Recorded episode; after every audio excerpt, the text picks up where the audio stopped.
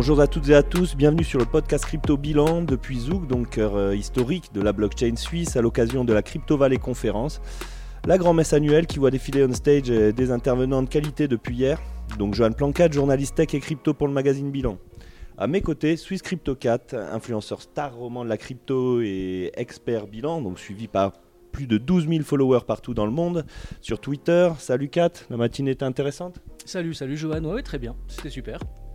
Ok, je sais qu'on pourra compter sur ta légendaire liberté temps, ça tombe bien, car nous recevons euh, Jérôme de Tichet, donc euh, fondateur d'Ethereum France, en déplacement depuis Paris pour l'occasion. Donc Jérôme, évangélisateur de la blockchain, professeur au CNAM, passé par des grands noms de l'industrie, hein, comme Ledger ou Consensus, et qui a lancé récemment son projet d'online gaming Comet. Donc bonjour Jérôme. Bonjour à tous, sans langue de bois ici aussi. Très bien, bah ça tombe bien, on est là pour ça. Alors bah, justement, un sujet phare du moment, Ethereum, qui a été au cœur de l'attention toute cette année. C'est pour ça que c'est intéressant de t'avoir aujourd'hui. Donc explosion du cours de l'Ether, x10 sur un an, transition euh, très attendue hein, depuis des mois, voire des années, mais en cours sur la Proof of Stake mais aussi ben, quelques questions avec l'émergence de blockchains alternatives concurrentielles, hein, notamment sur des chasses gardées comme euh, les smart contracts ou la DeFi, des chasses gardées Ethereum. Alors, Bon, avant d'aborder les sujets qui fâchent, Jérôme, euh, tu es intervenu ce matin en ouverture de la mhm. conférence pour raconter l'Odyssée Ethereum en 2021. Alors, déjà, quel bilan tu tires de cette année euh, chargée euh, pour Ethereum bah, je crois que, vous, l'avez dit tous les deux, hein, x10 sur un an. Donc c'est une année très chargée, mais très chargée aussi en, remplissage des blocs. ce qu'on remarque effectivement, c'est que les frais de transaction sont devenus très élevés, mais ces frais de transaction, ils reflètent une offre et une demande pour des transactions. Donc il y a un nombre de places limité dans chaque bloc, il y a un nombre de blocs limité par jour. Donc malheureusement, c'est comme ça, c'est un marché. Euh, quand il y a beaucoup de demandes et une offre relativement stable, les frais de transaction augmentent. Donc Ethereum victime de son succès, mais toujours surtout euh, Ethereum euh, en plein succès. Donc ça c'est très agréable à, voir se refléter dans les cours, notamment pour ceux qui ont des Ethers et ceux qui considèrent travailler dans cet écosystème un jour. C'est un bon signe de vitalité. Maintenant, sur euh, l'année en elle-même, euh, je prendrai l'année euh, depuis disons, 1er décembre 2020 jusqu'à aujourd'hui. 1er décembre 2020 parce que c'est la naissance d'Ethereum 2, enfin, ça, le passage vraiment d'Ethereum 2 en live, parce que depuis le 1er décembre, on a la Beacon Chain, qui est le premier élément nécessaire à faire tourner une proof of stake sur Ethereum. Alors juste, je t'interromps, on va repréciser hein, pour nos auditeurs qui sont pas tombés dans la, dans, dans la potion crypto quand ils étaient petits. Hein, on va juste, juste repréciser un tout petit peu euh, Proof of Work, Proof of Stake. La pierre d'achoppement dans cette différence, c'est que d'un côté, on, on, se fait concurrence sur la consommation énergétique pour avoir le, le plus de calcul, le plus de puissance de calcul disponible, Proof of Work. Et la personne qui dépense le plus d'énergie sur les meilleures machines a plus de chances de faire le prochain bloc. D'où les fermes de minage. D'où les fermes de minage, tout à fait.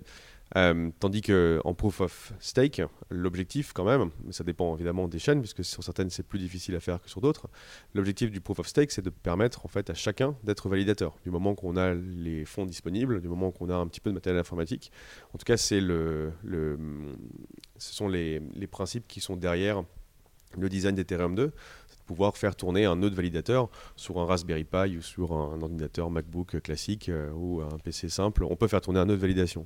Excellent, Jérôme, mais tu, nous dis, tu nous dis que c'est ouvert à tout le monde, alors que nous, ce qu'on a cru comprendre, c'est que quand même la particularité d'Ethereum est de demander 32 Ethers. Tout à fait. Donc euh, pour devenir, euh, pour devenir un validateur. Donc on rappelle 32 Ethers au cours actuel. allez, 32 x 4. 32 x 4, allez, 100, allez donc il faut détenir l'équivalent de 120 000 dollars de des terres pour pouvoir être validateur, à la différence de beaucoup hein, de vos concurrents comme Cardano, on rentre à 500 balles quand même, voire moins. Alors combien il faut détenir de DOS coin pour euh, devenir validateur sur EOS Il y en a 21 des validateurs. Il faut faire la différence entre délégation et validation.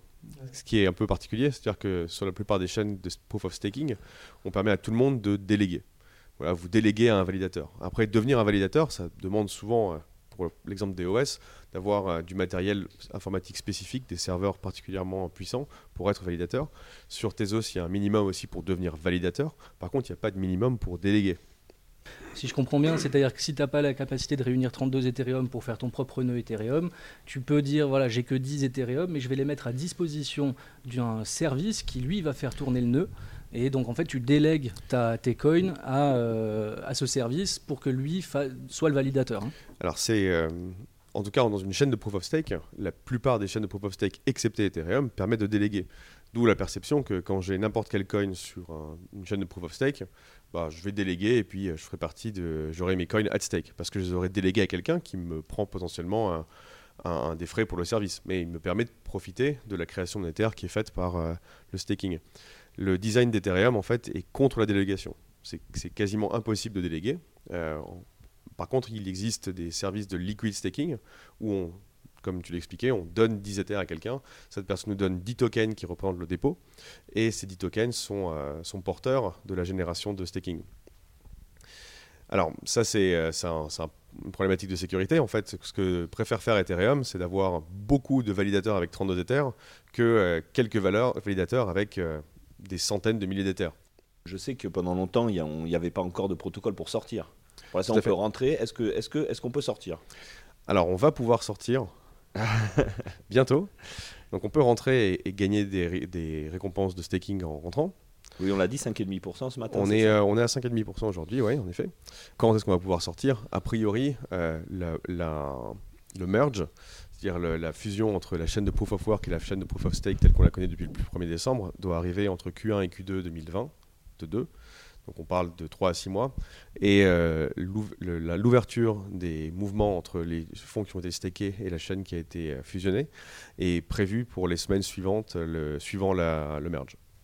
Il y a euh, deux arguments qui reviennent chez les, chez les bitcoins maximalistes sur lesquels j'aimerais avoir ton, ton retour, qui sont des reproches faits à Ethereum. Le, le premier, c'est au niveau de, du supply. Euh, aujourd'hui, c'est relativement euh, simple de faire tourner un nœud Bitcoin et de voir immédiatement quels sont le nombre de coins en circulation, quel est le nombre total du, supply, effectivement quelle va être l'émission future. Mhm. Sur Ethereum, c'est plus compliqué. Euh, je sais qu'il y a quel, un, un, Bitcoin maximaliste il y a un an ou deux, je crois que c'était Pierre Rochard qui avait essayé de faire tourner un, nœud Ethereum et qui n'arrivait pas à savoir combien il y a de supply. Donc il y a une histoire de confiance. L'argument des, Bitcoiners, c'est de dire, bah voyez, vous, pouvez tout vérifier chez nous en temps réel et vous pouvez nous faire confiance. Et chez Ethereum, comment on fait pour savoir combien il y a de supply et combien on a en circulation? Bah, On voit le supply dynamiquement à chaque bloc, tout simplement. Malheureusement, Pierre Rochard, je pense, n'avait pas installé de logiciel depuis son premier nœud Bitcoin. Du coup, ça lui fait un peu bizarre. Mais euh, il y a eu beaucoup de débats sur Twitter autour de cette, euh, annonce de Pierre Rochard. Euh, c'est évidemment de la très grande mauvaise foi. et aujourd'hui, tout le monde peut faire tourner des nœuds Ethereum. j'en fais tourner un chez moi, j'en fais tourner un avec ma boîte. C'est faisable. Donc, c'est quoi le supply total d'Ethereum? C'est 120 millions, 130 millions? Alors, je veux bien regarder sur Internet devant vous. Euh, il me semble qu'on est à 117 millions aujourd'hui. Mais c'est un supply qui est dynamique. Alors, il y a des règles d'émission monétaire et il y a des règles de destruction monétaire. Aujourd'hui, Ethereum, euh, en tout cas entre hier et euh, avant-hier, les deux derniers jours, Ethereum était déflationniste. On a brûlé un peu plus d'Ether qu'on en a émis. Et tout porte à croire qu'à partir du moment où on passe en full proof of stake, on va brûler 2% du supply par an. Mais est -ce que ces règles sont définies. Elles sont définies dans le protocole, oui. Elles sont définies dans le protocole. En fait, c'est juste qu'elles sont peut-être un peu complexes pour être accessibles. C'est pourquoi les gens n'arrivent pas bien à, cerner combien ben, il y aura en fait, qu'est-ce qui va se passer. Quand on compare euh, ce que peut faire un, enfin, ces remarques à la Pierre Rochard, pour moi, c'est une différence entre. Euh, en fait, ça fait 10 ans que je me sers d'un boulier et vous me proposez une calculatrice qu'est-ce que c'est que ce bazar? Je vois les trucs qui changent sur l'écran, je vois les boules qui passent à droite à gauche. Vous comprenez bien que les boules à droite à gauche, on arrive bien à vous représenter ce que ça fait. Quoi. Là, c'est n'importe quoi.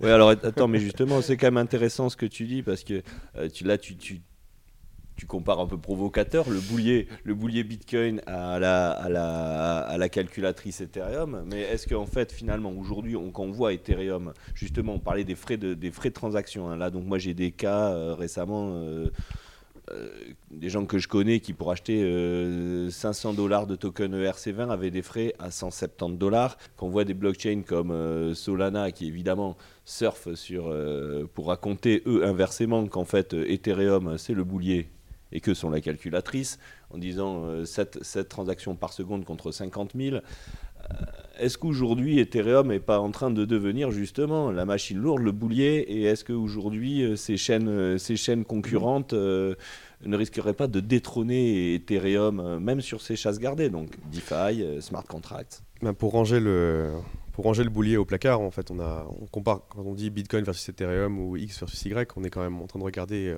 au cas d'Ethereum et Bitcoin, des technologies qui ont 6 ou 7 ans de différence. Donc euh, forcément, il y a des choses qui, changent. Euh, une architecture complètement différente aussi. Euh, Bitcoin est un système d'UTXO, Unspent Transaction Output, entre différents comptes. Donc c'est facile de récupérer, ça fait un service très très bien, ça transfère de la valeur d'un compte à l'autre. Même si quand il commence à y avoir beaucoup beaucoup de comptes, ça pose aussi des problèmes aux clients d'une certaine façon. encore une fois, en rentrant pas dans les détails techniques. Et des chaînes qui sont faites pour émuler des ordinateurs ou rendre des services qui sont programmables, comme toutes les chaînes smart contracts, dont Ethereum qui forcément en ayant un account-based system qui est différent, euh, ont, un, supply qui se vérifie à chaque bloc. Maintenant, pour prendre la, grande, euh, grande narrative des Ethereum Killers, euh, Ethereum Killer 1, Ethereum Killer 2, Ethereum Killer 3, 4, 5, voyons, c'est une super bonne nouvelle pour Ethereum qu'il y ait des Ethereum Killers. Ça met un prix sur le, bounty. Quelle est, la, prime pour réussir à faire tomber Ethereum? Et ça, euh, c'est une preuve de la, du dynamisme de notre écosystème et de l'attrait qu'il porte dans les, solutions dans, les, dans les solutions aux problèmes qu'il essaie de résoudre. Bon, t'es pas encore, es pas encore au nombre de Bitcoin est mort, hein, parce que celui-là, ça fait 5 ans qu'on nous le sert. Bitcoin est mort Non, en fait. on l'a lu, on l'a lu, on l'a, lu des milliers de fois et ça rebondit. Donc tu penses que c'est on est un non, peu. Non, non, pas du tout. Bitcoin a de très beaux jours euh, en tant qu'actif wrappé sur Ethereum. non mais bien sûr. Moi, je, moi je, pense que le problème c'est qu'au-delà des, on peut dire voilà Ethereum a plus de fonctionnalités de Bitcoin de la même manière que demain, effectivement, comme le dit euh, Johan, on va avoir des nouveaux, des nouvelles blockchains encore plus rapides en termes de TPS, etc. qui diront moi j'ai ça de plus que Ethereum. Et c'est important. Donc on s'en sort pas et je pense que cette concurrence fait en sorte que euh, toutes les blockchains et d'ailleurs on voit maintenant avec Bitcoin qui essaie d'intégrer de la DeFi et des smart contracts aussi. Euh, et, des, et des NFT, utiliser des, des, colored coins pour faire des NFT. Voilà. Pas, hein. Donc on voit que ces, ces, ces améliorations, une fois qu'elles marchent sur une chaîne, elles peuvent être amenées à d'autres. Mais je pense qu'en amont de tout ça, et je pense que c'est le reproche qui est fait par les bitcoins maximalistes au, pro Ethereum, et c'est pour ça que je suis vraiment curieux de tes réponses, même en tant qu'utilisateur euh, lambda, moi, euh, quand j'ai découvert la, crypto, c'est vrai que les, les, règles de bitcoin sont assez claires et que je les ai vite comprises. Euh, et, pour Ethereum, bah, c'est la même question que je t'ai posée tout à l'heure. Je me demande toujours, mais qui décide? Quand tu dis on a décidé de tant d'émissions Bitcoin, on sait que voilà, les mineurs, les gens qui ont des nœuds ont un, vote. Le vote se fait par consensus. C'est pour ça que ça prend beaucoup de temps. C'est pour ça que les choses ne changent pas vite. Ethereum, ça bouge vite, ça s'adapte. Qui décide de ces adaptations, de ces améliorations? Alors le processus de gouvernance, il est suivant, c'est qu'il y a un euh, enfin, la possibilité ouverte à tous d'aller proposer une EIP, l'équivalent du Bitcoin Improvement Proposal, mais Ethereum Improvement Proposal, sur un, sur un, forum euh, dédié euh, ouvert à tous. Vous pouvez même poster anonymement et vous dites je voudrais changer ce paramètre et mettre 3 à la place de 2. Voilà, il y a un template à respecter. Pourquoi vous faites ça? Qu'est-ce qui est, Pourquoi vous pensez que c'est mieux? Qu'est-ce que ça va apporter? Quel est le rationnel derrière? Et cette, euh, feuille ouverte, cette lettre ouverte à la communauté Ethereum donne systématiquement lieu à des débats. Des gens viennent parler de ce truc, regarde, regarde ce qui s'y passe. Euh, lorsque les débats atteignent une certaine maturité, tous les, certains arguments ont été avancés, d'autres ont été réfutés, et puis euh, les, les, porteurs de cette proposition ont continue à répondre et on continue à maintenir une, activité autour de cette, euh, cette, question. Cette question est portée en Core Dev Call, euh, qui rassemble l'ensemble des développeurs de clients Ethereum. Mhm. Contrairement à Bitcoin où il n'y a que 1, voire 1,2 clients euh, différents, vous avez des dizaines de clients Ethereum qui sont disponibles. Donc tous ceux qui maintiennent des clients Ethereum viennent regarder ce qui a été proposé comme changement à leur, à leur protocole. Ils invitent les personnes qui ont porté ces, ces propositions à venir les débattre avec eux. Euh, et ils discutent de la difficulté que ça va représenter techniquement à implémenter ou pas ces changements. Puis ces changements sont implémentés euh, directement dans le protocole et proposés en fork aux mineurs. Voilà le système de déploiement. team qui tranche, si je comprends bien, c'est les Foundation C'est quoi C'est les mineurs à la fin. Ok, c'est les mineurs qui votent quoi. Toujours. Et pour reprendre la problématique qui était soulevée juste avant avec euh, les Ethereum killers, sur OK, Ethereum est cher. mais Ethereum n'est pas. Ethereum est lié à plein d'autres chaînes. Aujourd'hui, c'est possible d'aller utiliser Arbitrum, c'est possible d'aller utiliser Optimism. Euh, à la fois sur Arbitrum et Optimism, faire un swap sur Uniswap, ça coûte 1 ou 2 dollars. C'est encore trop cher. on l'a dit au début de l'introduction, j'ai un projet de gaming. Euh, moi, je préférais que ça coûte un dixième de centime. Et ça demande d'avoir euh, des solutions de scalabilité dédiées.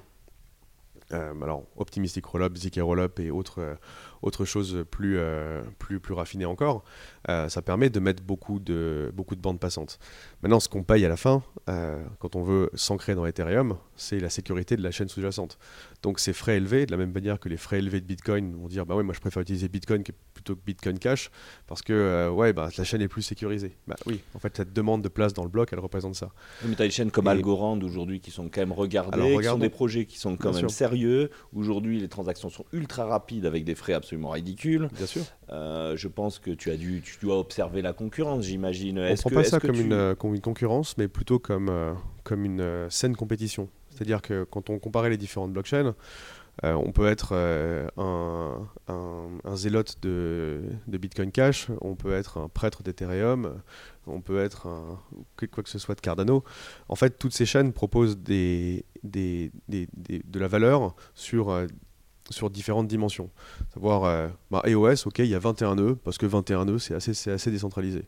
On peut être d'accord ou pas contre avec cette proposition, on peut être euh, sensible ou pas à la décentralisation et se dire, bah ouais, ok, EOS, en fait, ça, fait le taf, ça fait, ça fait le boulot. Donc on peut dire combien de blockchain a de nœuds, euh, combien il est facile ou difficile de tourner son propre nœud, combien, comment a été distribué le jeton? Est-ce que le jeton a été distribué à des investisseurs ou est-ce qu'il a été distribué à des participants? Ok euh, combien d'équipes développent sur ces, euh, sur ces solutions je, te coupe parce que vous êtes, je dis vous, les, la communauté Ethereum, vous êtes très attaqué là-dessus, sur la pre-mine de 60 ou 70%, je ne sais plus, qui a été faite lors de la levée de fonds, euh, l'ICO en fait. Ouais, l'ICO qui a été faite en Bitcoin à des Bitcoiners. C'était une, ICO qui a été faite en 2014 au, au prix de 0,33 dollars par Ether. Donc euh, ces attaques, pour moi, c'est plutôt de la. Hein. On était à moins de 100 balles le nœud à l'époque. Hein. Voilà. C'est ça, si on fait le calcul. encore moins, moins, de 10, euh, moins, de 10, moins, de 5, euh, moins de 5 francs suisses le nœud. Quoi. Bah, pourquoi, pourquoi parler de quelque chose qui s'est passé il y a 7 ans Parce que vous n'avez pas réussi à participer au, à l'ICO. Enfin bon, peu importe. tout ça. Qu'est-ce qu'on va dire de, de la pre-mine de Solana? Qu'est-ce qu'on va dire de la pre-mine de Cardano ou autre? En fait, tout ça, c'est son, bah, encore une fois, ça fait partie des, différences entre les chaînes. Est-ce que je considère une chaîne qui a été développée par, euh, par IBM, parce que IBM propose des solutions dites de blockchain euh, Pourquoi est-ce que je considérais une autre ou, celle-ci? En fait, c'est un, c'est un éventail de solutions qui sont disponibles. Mais après, ce qui va vous intéresser, c'est de savoir, vous en tant qu'utilisateur, euh, quels sont les services que vous pouvez utiliser sur ces chaînes, euh, quelles sont les entreprises qui développent sur ces chaînes et qui vous offrent du service. Faut pas, faut pas, il ne faut pas penser que si une chaîne est peu chère, elle va rester peu chère ad vitam. Euh, il y a forcément des, risques de, de, congestion. À un moment, toutes les chaînes deviennent à un moment ou à un autre un peu victimes de leur succès et elles doivent évoluer. On l'a vu avec Polygon, où moi je tourne des applications sur Polygon, on payait effectivement un dixième de centime en février.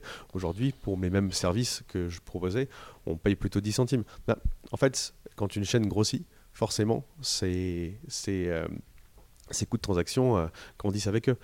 Et après, euh, malheureusement, pour les Ethereum killers, l'histoire qu'on a vue avec Ethereum, où il y a eu des hacks très importants, où il y a eu des, des, constatations que certaines parties du protocole n'avaient pas été très bien pensées. On avait pu constater que la sécurité de certains langages de smart contract n'était pas forcément les plus adaptés. Ça, ce sont des choses qu'on découvre qu'avec l'usage, qu'avec euh, l'adoption.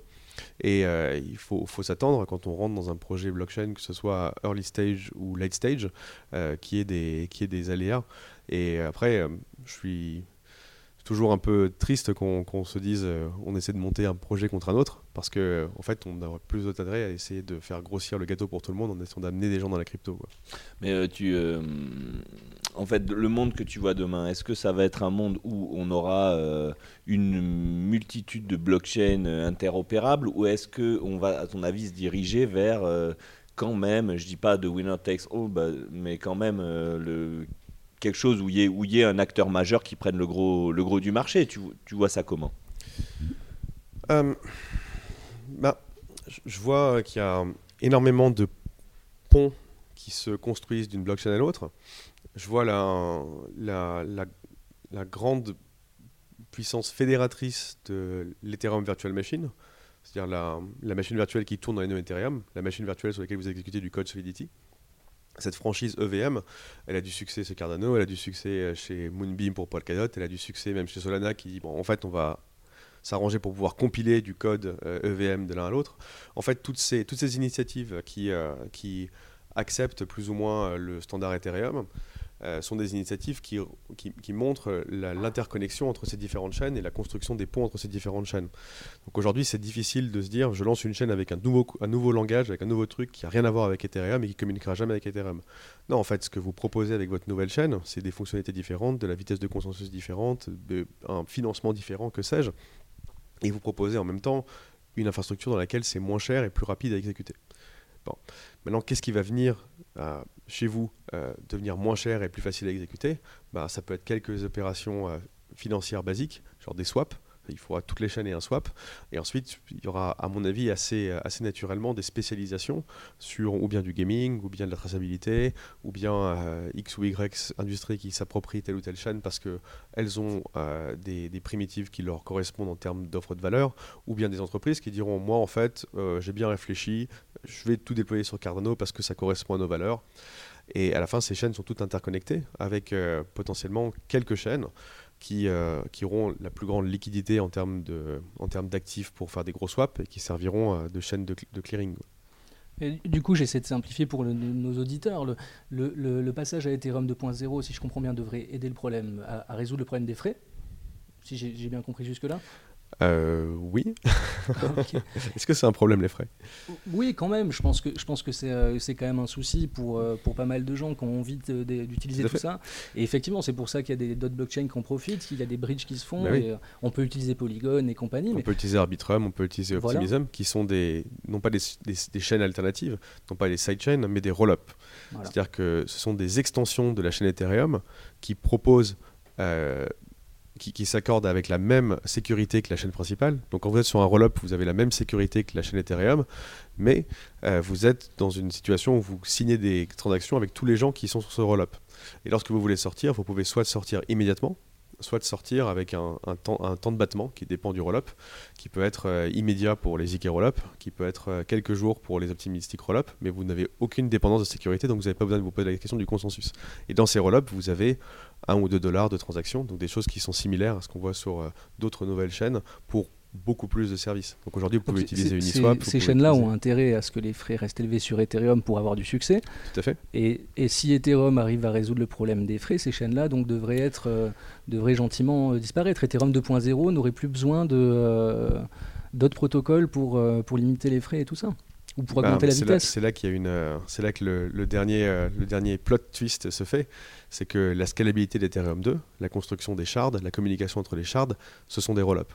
Donc ces chaînes entre guillemets alternatives aujourd'hui qui prennent leur sécurité d'Ethereum, que ce soit Optimism ou Arbitrum ou euh, dans certaines mesures Starknet, euh, seront des parties intégrantes de Ethereum 2. Moi, je, suis dans la crypto depuis à peu près 4 ans et j'entends à chaque conférence le marché a maturé, le marché est plus mature, le marché est plus mûr, euh, le marché devient sérieux. Et je vois qu'aujourd'hui, on a Shiba dans le top 10 qui est capitalisé. donc Shiba qui est un, qui est un coin, euh, qui est une blague en fait, hein, qui est un meme coin lui-même calqué sur le meme coin Doge. Donc c'est presque une blague d'une blague. Et je vois un Shiba aujourd'hui qui est valorisé plusieurs milliards, qui est valorisé je crois autant que la Deutsche Bank. Euh, est-ce que pour toi c'est un signe d'un marché qui mature? Je suis inquiet pour la Deutsche Bank moi du coup. Euh... euh j'ai pas de Shiba, je sais pas ce que c'est que ce projet, ça m'intéresse pas. Voilà. T'as pas suivi? Bah, J'ai vu que des gens ont posté des Shiba sur internet, mais Enfin, ok. Euh, je sais pas, j'ai pas, j'ai pas acheté de OneCoin.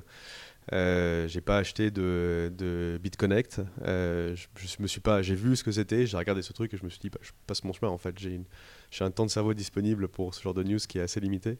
C'est triste de le voir dans le top 10, mais en même temps, qu'est-ce qu'on, le top 10 d'un mois à l'autre, d'une année à l'autre, change du tout au tout.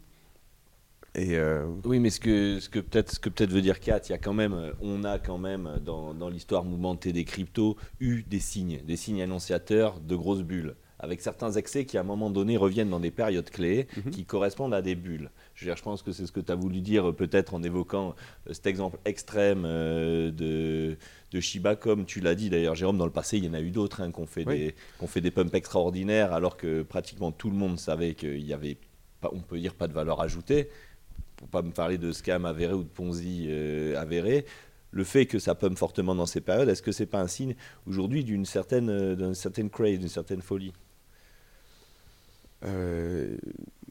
Oui, c'est probablement le, fait que certains coins pump énormément par rapport à, aux, aux, services fondamentaux qu'ils rendent ou au, à la maturité. Enfin, évitons de parler de maturité, mais en termes de services fondamentaux qu'ils rendent ou de l'utilisation qu'ils ont actuellement, euh, c'est très certainement un signe euh, de l'avidité euh, des spéculateurs. Mais, mais bon, mes, vieux professeurs d'économie disaient qu'on peut, que le marché peut rester liquide, le, marché irrationnel beaucoup plus longtemps que vous pouvez rester solvable. Donc ça peut continuer longtemps. Pour revenir un petit peu quand même sur cette question, des, tout à l'heure tu nous as dit, quand tu as dit des frais très élevés, tu, tu, nous as dit peut-être, euh, c'est pas forcément un problème. Enfin, quand même, je veux dire, aujourd'hui, quand on voit la structure de la DeFi, il y a des premières, premières donc la finance décentralisée, hein, cette finance, euh, cette finance euh, alternative sur Ethereum on voit quand même que ces institutionnels euh, ont pris le pas un petit peu sur les particuliers. Qu'on a regardé les transactions, c'est des transactions énormes, c'est des transactions en millions. Est-ce qu'on n'est pas en train de sortir finalement le particulier de l'histoire Et est-ce qu'on n'est pas à l'opposé de la philosophie qui était, euh, de ce qui était à la base euh, la blockchain, d'offrir un monde quand même décentralisé, accessible à, à tous avec ce retour des institutionnels justement, et peut-être que les frais sont pas innocents là-dedans. Et dans ce cas, le, succès du Shiba serait euh, un dernier, euh, dernier barreau d'honneur euh, des, petits porteurs qui diraient hey, regardez, on peut avoir des. écoutez, je trouve que c'est un. Le fait, le fait, que des mouvements de fonds sont devenus très importants sur Ethereum, on dit plusieurs millions qui sont transférés d'un wallet à l'autre, c'est déjà magnifique qu'on soit capable aujourd'hui sur une blockchain de pouvoir clearer de telles transactions. C'était magnifique qu'on puisse avoir des lending protocoles qui permettent de mettre du collatéral et prendre des prêts, de faire de l'arbitrage et de mettre ces choses à disposition. Maintenant que des institutionnels commencent à agir sur ces marchés, euh, ça ruisselle sur forcément des, des, petits porteurs qui, chez qui ils ont collecté. Euh, c'est une façon indirecte d'avoir l'adoption des petits porteurs. Euh, la bonne nouvelle, c'est que ces, ces, services de DeFi, que ce soit AV, que ce soit SushiSwap, Uniswap, ils sont là aussi sur les sidechains d'Ethereum, que ce soit euh, Polygon, que ce soit Avalanche, que euh, Optimism ou, ou, Arbitrum, ils, y sont. Donc la personne qui a 100 dollars et qui a envie de les placer, 100 dollars d'épargne, Ethereum, c'est pas le bon choix. 100 dollars d'épargne sur Ethereum, on se fait bouffer par les frais. 100 dollars d'épargne sur Arbitrum, ouais, pourquoi pas. 100 dollars d'épargne sur Optimism, ouais, pourquoi pas. 100 dollars d'épargne sur Polygon, ouais, carrément. Là, on est, on est quasiment à, un tiers des, frais de transaction pour utiliser les mêmes services de finance. Donc je crois, je crois pas que ce soit. Euh, en fait, ça, je crois pas qu'on l'exclut euh, les petits porteurs, mais on crée des tiers d'accès en disant bah, en fait le clearing se passera toujours dans Ethereum, à la fin l'actif il vit dans Ethereum, il a juste été bridgé ou il a juste été déposé dans cette chaîne liée et à un moment il est arrivé dans votre wallet, euh, vous pouvez en profiter avec un, service un peu moindre, mais à la fin tout est clearé dans Ethereum. Mais sachez que de toute façon les taux qui sont proposés ou les, gains qui sont proposés dans ces chaînes euh, annexes, ils découlent forcément de l'activité de la chaîne Ethereum qui les bouge ensuite. Donc c'est plus une bonne nouvelle pour moi. Moi, j'avais envie de parler un peu NFT. C'est aussi le gros, le gros truc du moment. Donc, euh, qu'est-ce que, comment t'expliques tout cet engouement euh, fou? On voit des NFT qui partent à des, à des valorisations absolument euh, gigantesques. Est-ce que tu l'expliques par le fait que la Primine a créé quelques baleines qui, qui, ne savent plus quoi en faire? Est-ce que tu l'expliques par un engouement naturel et organique? Comment tu vois la chose? Alors, il faut pas. Enfin, ce le les, systèmes de finances décentralisés sont aussi disponibles pour les NFT. Ce que ça veut dire, c'est que vous pouvez faire des flash loans pour acheter des NFT. donc ça déjà, c'est ça, peut être un problème, parce que vous pouvez euh, manipuler le floor price de votre, euh, de votre NFT. Mhm. Euh, on, a vu, hein, évidemment, sans, citer de nom, des projets qui s'échangeaient leur propre coin juste pour faire de l'activité sur, sur le, une collection d'NFT en particulier, pour la faire monter, pour la faire, pour la faire valoriser. Euh, on va le voir encore de plus en plus. Euh, on, a eu la première vague des NFT avec les CryptoKitties. on en a d'autres vagues qui arrivent avec les Bored Apes et autres CryptoPunk. C'est très bien. Mais c'est euh, malgré tout, ça n'a pas été la même ampleur. Enfin, les conséquences du lancement de CryptoKitties n'ont pas eu les mêmes conséquences que les ICO, puisque post-ICO, on a eu vraiment beaucoup de tooling qui sont développés, vraiment beaucoup de, d'analytiques qui sont développées pour pouvoir regarder avec du recul ce, que, ce qu'était une collection d'NFT.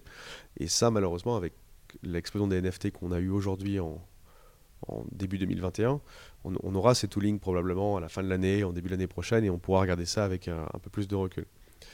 Donc, euh, je dirais euh, caveat. Faites, attention avant de regarder, euh, avant de vous lancer dans l'achat-vente de NFT.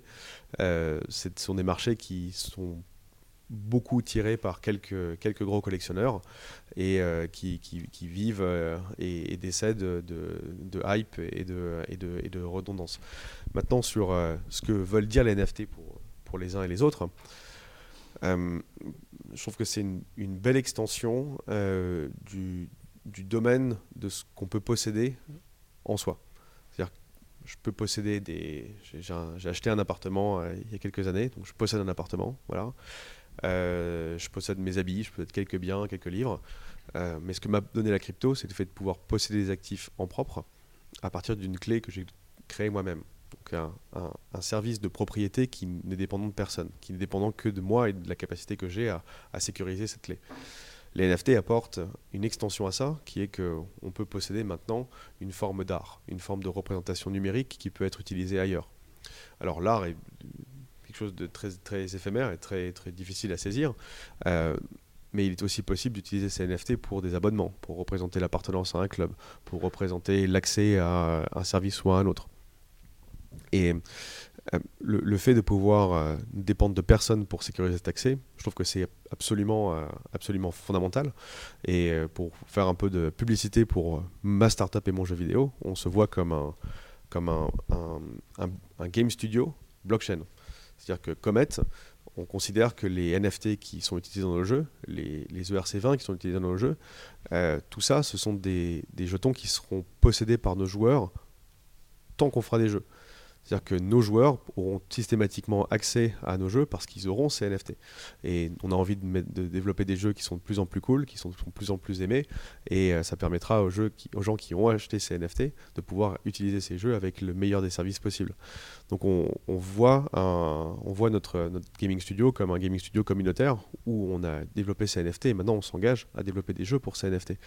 Et après, si vous trouvez que les jeux sont chiants, qu'ils sont nuls et que euh, notre équipe fait n'importe quoi, bah, revendez vos NFT et puis euh, quelqu'un d'autre va les acheter.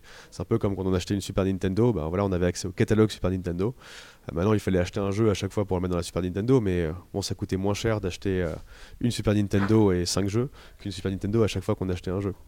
Et là, on va aller plus loin dans le système en disant que les jeux sont accessibles et sont gratuits. Il y a des expériences et du contenu qui sont débloquables, évidemment. Mais une fois que vous avez un, NFT qui est compatible, bah, vous avez accès à tout ça. Quoi. Alors, tu as, bien fait le tour de tous les champs d'application du NFT, euh, de, la, billetterie, en passant par le, l'objet 3D euh, qui servira dans un jeu vidéo ou alors l'art digital qui, peut, qui se vend et qui s'échange en ce moment. Je me permets une petite question personnelle. tu, collectionnes, toi, des, NFT artistiques, par exemple? Ouais. Est-ce que tu as, est as, un artiste euh, préféré Qu'on aille voir son travail? et, Oui, je voudrais pas trop il faut avoir l'air de chiller nos, nos trucs. mais bon. Euh, j'aime beaucoup ce que fait Larienne, L-A-R-I-E de Zen. L-A-R-I-E de Zen. Euh, elle a notamment fait une collection avec euh, Doki Doki Finance, qui est un, système de gachapon en, blockchain. Pour ceux qui sont jamais allés au Japon, le gachapon, c'est une, machine automatique où on met une pièce, on fait tourner la pièce, il y a une capsule qui sort, on ouvre et on a une surprise à l'intérieur. Euh, bah, Doki Doki a fait ce genre de gachapon machine en, blockchain. Et il y a la collection de l'Ariane que je trouve très cool. C'est joli, c'est coloré, ça me parle de plusieurs façons.